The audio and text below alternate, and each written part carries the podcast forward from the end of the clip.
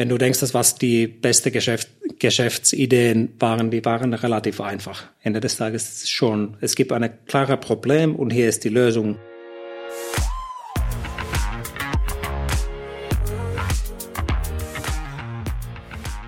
Willkommen bei der Extrameile, dem Podcast für Macher und Vordenker, die aktiv daran arbeiten, ihre Visionen Wirklichkeit werden zu lassen und dabei Grenzen überwinden. Zu Gast habe ich heute den Country Manager von Shopopop, jemanden, der bereits bei Yamba mitgewirkt hatte, der Spreadshirt mit nach vorne gebracht hat und die ersten Restaurants für Volt akquiriert hatte, den Mikko Rikkinen. Ähm, Super. Herzlich willkommen. Dankeschön, Dankeschön. ja, ich hatte es ja schon äh, kurz angekündigt. Du bist jemand, der quasi immer am Puls der Zeit war bei all diesen Entwicklungen. Du kommst aus Finnland und ähm, bist aber jetzt schon seit ja, über einer Dekade und mehr. Genau, fast. Ich bin seit 2006 bin ich schon in Berlin. Genau. Ähm, und dein Weg hatte ich ja von der, von der generellen Startup-Branche jetzt eigentlich in den Bereich Delivery äh, gebracht. Und ähm, ich glaube, am Anfang wäre es vielleicht auch mal gut, wenn du kurz erklärst, was macht denn eigentlich Shopopop? Äh, wir hatten ja jetzt gerade in den letzten Jahren einen gewaltigen Hype durch Corona, generell im Food auch äh, Delivery-Segment. Aber ihr macht ja was anderes. Genau. So, Shopperbob äh, kommt aus Frankreich, ist in 2016 gegründet und wir machen Crowdshipping. So, was das heißt, ist, dass die, wir sind nicht wie Volt oder Getir oder, oder Flink oder Gorillas, sondern äh, die Lieferanten bei uns sind Privatleute auf dem Weg irgendwo hin, so zum Beispiel nach Hause oder so, und die nehmen dann was mit. Und äh, was diese mit sein kann, ist es dann äh, Supermarkteinkauf oder Laptop oder Blumen oder äh, so theoretisch könnte es äh, alles sein. Und äh, das hat ja sogar so einen sehr sozialen Gedanken, ja. Wenn ich von der Arbeit oder auf dem Nachhauseweg quasi sehe, es gibt die Möglichkeit, dass ich jemandem etwas mitbringe, dann kann ich mich bei der App registrieren und dann quasi sozusagen äh, eine Win-Win-Situation. Genau, machen. genau, genau, dass die, äh, wenn wenn es auf auf deinen Weg steht oder da, dass du, wie gesagt, dass du bist sowieso in, auf dem Weg dahin, dann mhm. nimmst du was mit und äh, so in die Richtung Nachbar, Nachbarnhilfe oder so könnte es auch sein.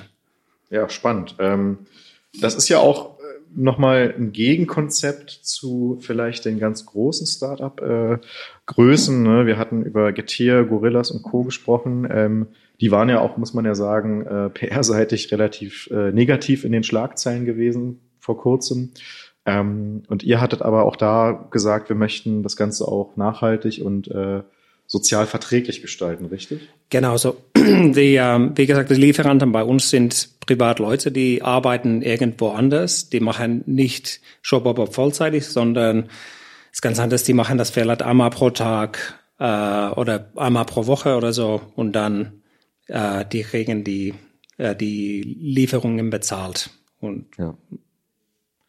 Cooles Konzept. Ähm, genau, da sind wir jetzt ja kurz mal drauf eingegangen. Ähm, für mich hat sich nochmal die Frage gestellt, ähm, du warst ja, wie gesagt, auch schon bei Yamba mit bei und hast sozusagen den, ja, die ersten Ventures auch von den äh, Samba-Brüdern sozusagen mit begleitet. Äh, wann hast du deine Leidenschaft äh, zu diesen digitalen Plattformen und der ganzen Startup-Kultur entdeckt?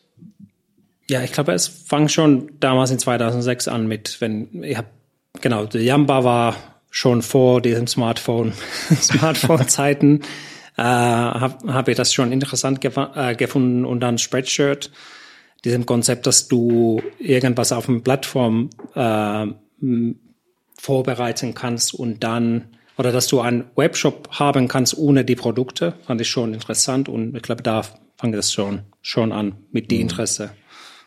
Okay, und ähm, warum, also was hat's dich, was hat dich persönlich gereizt, genau in so einem schnell wachsenden Unternehmen tätig zu sein, statt beispielsweise in Konzernen oder Co. zu arbeiten? Was ist eigentlich dein, dein, dein Background? Was hast du studiert? Äh, ich habe Business, Business studiert und ähm, dann habe ich auch für so größere Firmen gearbeitet und die Unterschiede zwischen Startups und die äh, Mitarbeiter von einer Corporation äh, ist schon Leidenschaft und diesem Passion für, für deine Sachen, was ich immer schön fand, mhm. dass die, wenn du deine eigene Startup hast, dann möchtest du natürlich die want to change the world und, und, und so. Und das, äh, das finde ich irgendwie schön. Und dann, wenn du mit, mit so für, für Leute arbeiten darfst, das macht natürlich Spaß. Ja. Welche ähm, oder ja, welche sozusagen ähm, Mission war dir denn immer wichtig? Also beziehungsweise man hatte jetzt ja unterschiedliche also Bereiche gesehen. Ähm, wann war denn für dich sozusagen der Zeitpunkt, wo du gesagt hast, ich möchte jetzt vielleicht auch in, in diesen Delivery- oder Food-Bereich im, im Wesentlichen? Weil du warst ja bei Volt gewesen und dann später zu Shopopop gegangen. Ähm, genau, wie da ist das entstanden? Ja, super, gute Frage. Das, ich hatte da inzwischen, äh, ich habe ganz viele mit äh, Fintech äh, oder Fintech-Sachen gemacht und äh, das fang, diese Fintech-Interesse fang mit mit äh, Bolt an, weil natürlich Payments ist schon wichtig für für so ein Geschäftsmodell. Mhm. Und dann war ich in diesem Payments-Bereich äh, schon Jahre ins Wissen, aber dann, das war irgendwie mit, mit die Last-Mile-Deliveries und Lieferung ist schon super interessantes Thema. Und wenn ich die Jungs äh, von Shopabot kennengelernt habe letztes Jahr, habe ich das, äh, das Shopabot-Konzept fand ich schon jetzt wieder was Neues. Wir haben schon äh, über die Quick Commerce äh, Providers seit 2019 geredet aber Shopperbob war diesem Konzept, dass du Crowdshipping machst, äh, war schon interessant und ich glaube, das könnte was für Deutschland auch sein. Mhm. Und wie würdest du Crowdshipping nochmal im Einzelnen definieren? Also Crowdshipping für mich heißt, dass die, äh, genauso die, wie Crowdsourcing früher war, dass die, genau die Lieferanten sind dem Crowd, dass die nicht, die sind nicht Mitarbeiter, die sind jemand mit Ressourcen, was du benutzen kannst. Oder wir können das so Sharing, Sharing Economy mäßig benutzen, dass die, ja. äh, es gibt jemanden, der aus Mitte nach Spandau fährt, hat immer noch Platz da für ja. ein Paket, eine Tüte und nimmt das dann mit. Mhm. Und ähm, das ist Crowdshipping für, für mich. Und Shopopop ist aber auch schon in anderen Ländern, unter anderem ne? Frankreich. Genau, genau. So in Frankreich gegründet, jetzt auch in Italien, Spanien, äh, Belgien, äh, Holland und Luxemburg und jetzt in Deutschland seit äh, Ende letztes Jahres. Ja. Und dann bist du quasi von dem Finanz- oder Fintech-Bereich dann auf dieses Modell aufmerksam geworden. Vielleicht doch da die Anschlussfrage, wie, wie seid ihr finanziert, beziehungsweise ähm, Gibt es da sozusagen auch äh, welche Investoren im Hintergrund? Äh, genau, es gibt Investoren da in, im Hintergrund und ähm, aber das läuft schon oder wir, wir haben schon Umsatz, würde ich sagen, mhm. dass die äh, äh, wir sind da seit 2016 und es läuft schon gut, würde ich sagen. Das nicht, nicht nur die Investoren, sondern, sondern ja. auch die Umsatz ist auch da. Ja, super spannend. Ähm, dann hatten wir auch im Vorgespräch dazu gesprochen, wie vielleicht auch die Vorgehensweise in, in Deutschland sich ein bisschen unterscheidet. Ne?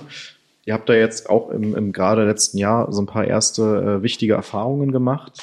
Und äh, du hattest auch darüber gesprochen, wie sozusagen die ähm, ja dieses Modell akzeptiert wurde und äh, oder ja wird und was dabei wichtig ist. Was sind denn die Unterschiede, wenn man jetzt auf Frankreich oder auch Finnland schaut gegenüber mhm. Deutschland in dieser Consumer-Kultur? Ähm, ja, super, super gute Frage. Ähm, was natürlich, oder es sieht so aus, dass Crowdshipping generell in Frankreich ist schon die Normalität. Es gibt Shopperbob und ein paar Konkurrenzen genau in diesem, diesem Bereich. Und Crowdshipping habe ich noch nicht so richtig in Deutschland gesehen. Es geht mehr in die Richtung äh, Quick Commerce. Und ähm, was natürlich wichtig für uns war, äh, war dann PR. Auch dass die, ähm, ich habe in ähm, Ende letztes Sommer habe ich angefangen, die Kunden zu kontaktieren. Und die erste, erste Frage war genau, was ist ein Crowdshipping? Das seid ihr wie Quick Commerce oder so. Und dann habe ich erzählt, dass nee, wir sind was anderes. Und das haben, das hat die, also die ersten zwei Monaten, Monaten war schon, waren schon relativ äh, nicht kompliziert, aber es war schon Arbeit zu erzählen, was genau wir machen. Mhm. Aber dann, wenn wir waren im Fernsehen und im, in anderen Medien und danach fängt es an, dass ach so, jetzt habe ich das verstanden, jetzt ging schon gut. Wir möchten dann mehr hören, wie, wie es läuft. Und äh, was natürlich interessant für für die äh, für unsere Partner ist, dass die die Kunden bleiben als Partner äh, als die Kunden von unserem Partner. So der Unterschied zwischen Shopopop und die Quick Commerce, dass die Endkunden können nicht von Shopopop einkaufen, sondern wir machen nur Lieferung. Mhm. Und die Kunden kaufen da beim Blumenladen direkt ein oder die gehen zu Edeka und kaufen da ein und wir machen nur, nur Lieferungsteil. Was davon. habt ihr denn davon? Ähm, Lieferungen und, und, und Geld. Und, äh, und diese, wir möchten die beste, beste, beste Lieferung Service dann sein für so mhm. Short Distance äh, und Neighborhood und sowas. Also ihr baut dann auch darauf, dass ähm, ja, Kunden sagen, für mich ist es bequemer, jemanden von Shopperpop äh, mein neues iPhone liefern zu lassen. Ich möchte nicht mit dem Auto, mit der Bahn sozusagen mehrere Kilometer fahren, sondern genau. lieber einen Fahrer haben und dafür charged, äh, ja, wird eben eine kleine Gebühr gecharged, die aber in der Regel sozusagen für denjenigen vielleicht gar nicht so relevant ist, weil Zeit ist wichtiger als Geld. Genau, genau. Und äh, ich glaube, den Unterschied ist wissen die Lieferanten von uns, mhm. ähm, ist, dass die, die haben keinen Zeitdruck. So, mhm. die, es gibt nur eine Lieferung pro einen Lieferant und das war's. Und die fahren dann weiter. Und dann zum Beispiel, ich habe schon ein paar Lieferungen selbst gemacht. Und was natürlich schön ist, dass wenn das ältere Person da ist, die sind natürlich super happy, dass jemand die Einkauf nach Hause bringt und dann vielleicht fragt, wie es läuft oder so. Es ist mehr diesen ja. soziales Ding auch dabei oder persönlich, hm. persönliche Lieferung. Ja, sehr spannend, weil ähm, wenn jetzt quasi jeder äh, sozusagen auch Lieferfahrer werden kann, ähm, dann könnte das natürlich auch zu einer, wie soll ich sagen, einer menschlicheren ähm, genau. Sichtweise beitragen, weil man kennt das von den anderen ähm, Lieferunternehmen, die, sag ich mal, alle uniformiert sind wie beim Militär, ähm, sehr anonym und ähm, da habt ihr, sage ich mal, einen viel familiäreren Approach, dass ihr sagt, der Lehrer oder der Angestellte, der unterwegs ist, nimmt mir ein Paket mit. Das ist ein ziviler, das ist ein, ein völlig ja, sozusagen äh, normaler Typ. Ähm, ich glaube, das bringt vielleicht da auch wieder mehr Menschlichkeit rein. Wenn das genau, genau, ne? genau, mhm. richtig. Und, und diesem, dieser Gefühl von, von ein kleines Dorf, wo du auch die, deine Nachbarn vielleicht kennst und dein Nachbarn bringt deinen Einkauf mit und sowas. Schön. Ähm, wie, wie stellt ihr denn eigentlich sicher, dass die Waren auch tatsächlich ankommen? Also wie, wie ist das? Äh, wahrscheinlich haftet ihr dann dafür, wenn die Pakete nicht ankommen? Oder, oder genau, genau. Wir haben, wir, die Sachen sind immer versichert bei uns und äh, äh, in die AGBs von, von unseren Lieferanten steht, dass die also Lieferung muss direkt von Shop zu Endkunden sein. Dass die, nicht, dass die holen die äh, Tiefkühlsachen von Supermarkt und machen die äh, an der Rundfahrt, sondern das äh, sollte immer direkt, direkt sein. Spannend. Und wenn ich jetzt einen kleinen Laden habe für beispielsweise ähm, Mode oder Technik und Co., welche Vorteile habe ich dann mit euch zusammenzuarbeiten und wie würde der Prozess der Kooperation an, ablaufen? Wieder super gute Frage. Also, wir sind schon flexibel. Also es gibt zum Beispiel von, von die Partner von uns, die haben häufig eigene LKWs zum Beispiel oder die, machen selbst Lieferungen auch und wir können eine Lösung dazu sein, dass die ja zum Beispiel es, ähm, es gibt vielleicht zehn Lieferungen nach Prenzlauer Berg, eine Lieferung nach Charlottenburg. Mhm. Die machen die zehn Lieferungen selbst mit dem LKW nach Prenzlauer Berg und die eine Lieferung in die andere Richtung kommt dann äh, eine Lieferant von Shopperbob. Mhm. Und, und das zum Beispiel ist eine Unterschied inzwischen uns und die andere, andere Firmen. So, wir sind ja. flexibel, wir können da äh, äh, zum Beispiel Valentinstag kommt und das ist die ein Tag, wenn es super viele Lieferungen von Blumenladen gibt. Mhm. Äh, wir können auch dabei sein, weil wir haben schon über 1000 äh, Lieferanten in Berlin. Ja. Und ähm, wir finden immer, immer jemand dafür für die, für die Blumen in die, gleichzeitig in verschiedene Richtungen zu wagen. Aber müsste ich jetzt als Blumenladenbesitzer, müsste ich sozusagen mit der App interagieren oder wie würde ich sozusagen dem Kunden dann oder müsste der Kunde dafür sorgen, dass er über euch? Genau, so ist die äh, für die für die Laden. Es gibt eine äh, so Browser äh, User Interface, was die benutzen und aber das ist relativ einfach. Nur nur die Daten da rein. Mhm wie viel Uhr, wohin und sowas. Und dann kommt das an, als eine Lieferung in, in App. So andersrum, wir haben die einzige App, was wir haben, ist für die, für die Lieferanten gedacht. Okay, spannend. Also, ähm, und ich, und ich als, als äh, Partnerbetrieb, der dann die Blumen beispielsweise verkauft, ich könnte dann insofern profitieren, als dass ich vielleicht ähm, Kunden erreiche, die viel weiter weg sind. Ne?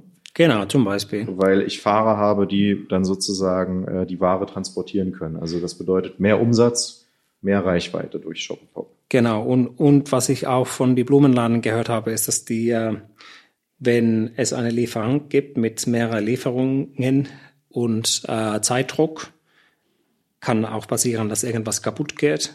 Und mit unseren Liefer Liefer Lieferanten, es gibt nur die ein, eine Blumen- oder Blumenkiste ja. oder so und die sind natürlich vorsichtiger mit den Lieferungen, weil, und die haben auch keinen Zeitdruck ja. dafür.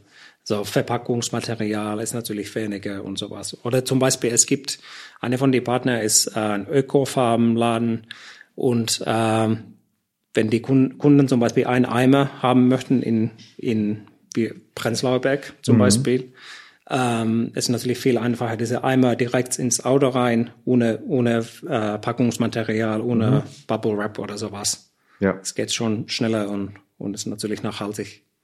Das ist nachhaltig, das stimmt, ja. Cool. Ähm, dann hatten wir auch nochmal darüber gesprochen, äh, ne, die, die deutsche vielleicht auch versus die, die finnische Kultur. Was sind da denn eigentlich die Unterschiede, beziehungsweise was können wir denn auch als Deutsche von einer finnischen Einstellung vielleicht lernen? ja, gute Frage. Ähm, ja, Finnland ist schon, Finnland ist schon digitalisiert, würde ich sagen. Dass die und Deutschland ist vielleicht noch nicht da. Ähm, aber dann und ich glaube, Finnland ist zum Beispiel super, ist, ist klein äh, und es ähm, so neue Lösungen da zu bringen, ist schon einfach. Aber Markt ist mit 5,5 Millionen Leute hast du natürlich weniger weniger Chancen und dann gleichzeitig Deutschland ist dann riesig, mhm. aber es dauert dann länger, die, die erste Kunden zu finden. Und ähm, so verkauftechnisch würde ich sagen, dass die, wenn du eine neue, neue Lösung nach Finnland bringen möchtest, das geht schon schnell. Und, aber in Deutschland, es geht immer zu Trust. Ja. Und dass die, ähm, wenn du eine neue, neue Lösung in Deutschland hast, was du verkaufen möchtest, es dauert natürlich länger, äh, ein bisschen länger, dass du deine mhm. Basis hast, dass du zeigen kannst, dass eine dass es schon eine deutsche Kunden gibt oder du warst schon im, in deutsche Medien oder jemand hat das schon geschaut, wie es läuft oder so. Mhm. Und, ähm, und auch von ähm, so sprachlich, du für die nordischen Länder kannst du Englisch benutzen, ohne Probleme. Das ist mhm. überhaupt kein Problem. Aber zum Beispiel die nach Deutschland, ich würde nicht irgendwas auf Englisch verkaufen oder auf Französisch verkaufen. Vielleicht so muss schon. Ja, ja, stimmt. Ja, in Berlin ist würde, es könnte schon funktionieren. Ja, spannend. Aber dann kann man ja eigentlich sagen, wenn man ein Business Model im Kern testen will, sind die nordischen Länder. Genau, genau. So wenn man aber wirklich skalieren will, dann lieber Frankreich, Deutschland. Genau, genau, genau sowas, ja. Okay, gibt es einen Trend in Finnland, den wir noch gar nicht haben, von dem du sagst, der wird in diesem Jahr, im nächsten Jahr vielleicht auf uns zukommen, der dort schon etabliert ist? ja, ich glaube, Kartebezahlung zum Beispiel. zum Beispiel. Dass die, ja genau, zum Beispiel Bargeld ist schon fast vorbei in, in die nordischen Länder. Ich glaube, Schweden hat schon gesagt, dass die, die sind fast da, so Cashless Society und Finnland ist auch, es ist ganz normal, dass du 60 Cent, 80 Cent mit Karte bezahlst. Ohne, ohne Problem. Oder die Erwartung ist, dass Kartezahlung gibt es immer, mhm. Bargeld vielleicht nicht. Mhm. Und wenn ich jetzt, ich war zum Beispiel heute früh beim, war ich beim Café in, hier in Berlin und da hat Kartezahlung nicht möglich wieder. Und das ist schon. Aber ein Grund ist ja auch, weil die Deutschen so skeptisch sind und genau. sagen, ich möchte meine Daten nicht abgeben. Warum ist das denn nicht in Finnland oder den Norwe in nordischen Ländern so? ich glaube, es ist genauso kultu kultureller Unterschied, dass die geht wieder zum diesem Trust Trust Sache, dass die äh, vielleicht sind die die äh, die Leute aus, aus aus den nordischen Ländern sind nicht so skeptisch wie wie die Deutschen. Ähm, ja, dann hattest du gesagt, wie gesagt, du warst bei Volt schnell an der Spitze mit dabei, auch bei Yamba ähm, und jetzt eben auch bei Shoppo Pop und das sind ja alles ähm, Unternehmen gewesen, die First Mover sind. Genau. Ähm, ihr habt ja jetzt nicht fünf Konkurrenten kopiert, etwas macht das zehn Prozent besser, sondern ihr geht ja in einen neuen Markt rein. Was sind denn aus deiner Sicht die, die, ähm, die größten, ja, sozusagen Fragen, die man dann beantworten muss? Also ist es für dich äh, nicht schwieriger sozusagen oder ist es nicht generell schwieriger, in einen neuen Markt zu gehen? Oder warum macht dir das gerade so viel Spaß? Also du musst ja ein, ein Händchen dafür haben. Ja, stimmt. Ähm, nee, ich, also generell sehe ich das so, dass die, wie gesagt, äh, Quick Commerce äh, war heißes Thema für die letzten zwei, drei Jahren. Es sieht so aus, dass es vielleicht nicht so nachhaltig ist, dass du kannst nicht immer schneller sein, du kannst nicht immer äh, ja, du kannst nicht immer äh, schneller und schneller sein, sondern jetzt kommt die nächste Phase, ja. oder das ist meine Erwartung, wo du immer noch deine Lieferung haben möchtest zum Beispiel, aber dann bist du schon ein bisschen mehr flexibel, ob das jetzt eine Stunde dauert. Mit der, mhm. genau mit deiner neue iPhone. Es reicht schon, wenn es in einer Stunde her ist und nicht in 20 Minuten.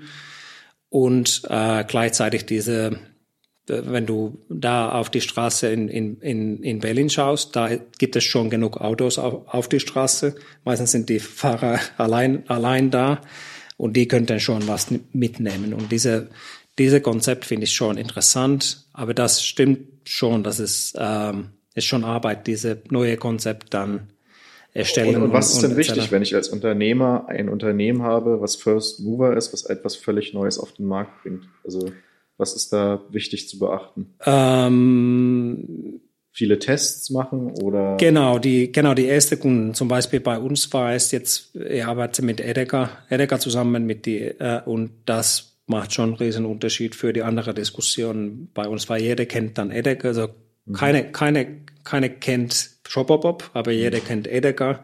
Und wenn wir sagen, dass wir mit Edeka arbeiten, dann mhm. ist es gleichzeitig so, mhm. ähm, macht schon einen riesen Unterschied in die Diskussion. Es ist dann egal, ob das Blumenläden ist oder so, ähm, dass die, ähm, dass es eine deutsche Partner schon gibt, ja. was ja jeder kennt. Okay, also sprich, wenn, wenn ich ähm, als Unternehmen First Mover bin, wenn ich etwas Innovatives auf den Markt bringe, ist es wichtig, A, meine Kunden intensiv zu fragen. Genau. Und B, dann sozusagen gleich starke Partner zu suchen, genau. die mir den Trust bringen, damit ich mein Modell fahren kann. Genau, genau. Okay. So würde ich sagen, ja.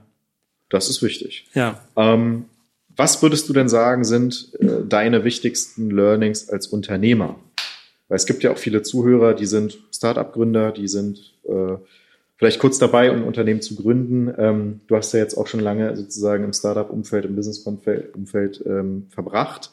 Was glaubst du, sind die wichtigsten äh, Eigenschaften als Unternehmer, um erfolgreich zu sein? Uh, keep it simple.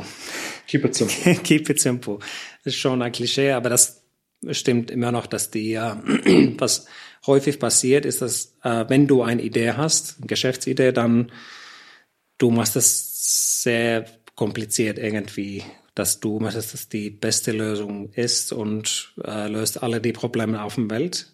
Aber Ende des Tages, wenn du das super einfach machen kannst, wenn du sagen kannst, die sind meine Kunden, die sind meine Partner, sowas kostet das, das ist, das, das ist was, hier ist ein Problem, was wir lösen können mit unserer Lösung. Äh, dann hast du deine Chancen, dass die, äh, dass wenn du wenn du denkst, dass was die beste Geschäft, Geschäftsideen waren, die waren relativ einfach. Ende des Tages schon, es gibt ein klares Problem und hier ist die Lösung und, und so. Ähm, das würde man meine, meine Learning sein. Und in Bezug das, auf Führung vielleicht oder Mitarbeiter ist da auch ein. Äh, genau das Gleiche. Also das Vision muss schon, schon klar sein, dass zum Beispiel, ähm, dass du immer sagen kannst, dass wir möchten diesem OK, uh, OK, uh, OK, OKRs, ist auf Deutsch, OKR. Nee, ich glaube OKRs. OKRs sind zum Beispiel gut. Die, die finde ich schon, die finde ich schon praktisch, dass die, äh, dass du klar sagen kannst, was du erreichen möchtest, wann du das erreichen, warum und so. Dass die äh, Vision muss auch schon klar sein. Wunderbar. Das sind äh, coole, coole Fakten, vor allen Dingen sehr erleichternd, dass du sagst, keep it simple ist wichtig. Genau. Ähm, Finde ich sehr spannend. Das bedeutet, wenn ich Fahrer sein möchte, wenn ich der, der meinen Mitmenschen was Gutes tun will, kann ich mich bei Shopoport melden. Genau. Und genau. wenn ich ein Partnerbetrieb bin, ein Blumenladen, ein Einzelhändler, der seinen Umsatz vergrößern möchte durch mehr Reichweite, kann ich mich ebenfalls bei euch melden. Genau. Und genau. Äh, sogar, werden, sogar bei mir. Und oder bei genau. dir persönlich. Gerne verlinken wir dich natürlich. Ja. Ähm, und ja, damit können wir die Welt ein Stück äh, sozusagen vernetzter machen und auch effizienter. Genau. Und äh, insofern bin ich jetzt gespannt, auch vor allen Dingen, was dieses Jahr für euch bringt. Und danke dir, Miko, ganz herzlich für das Interview. Dankeschön.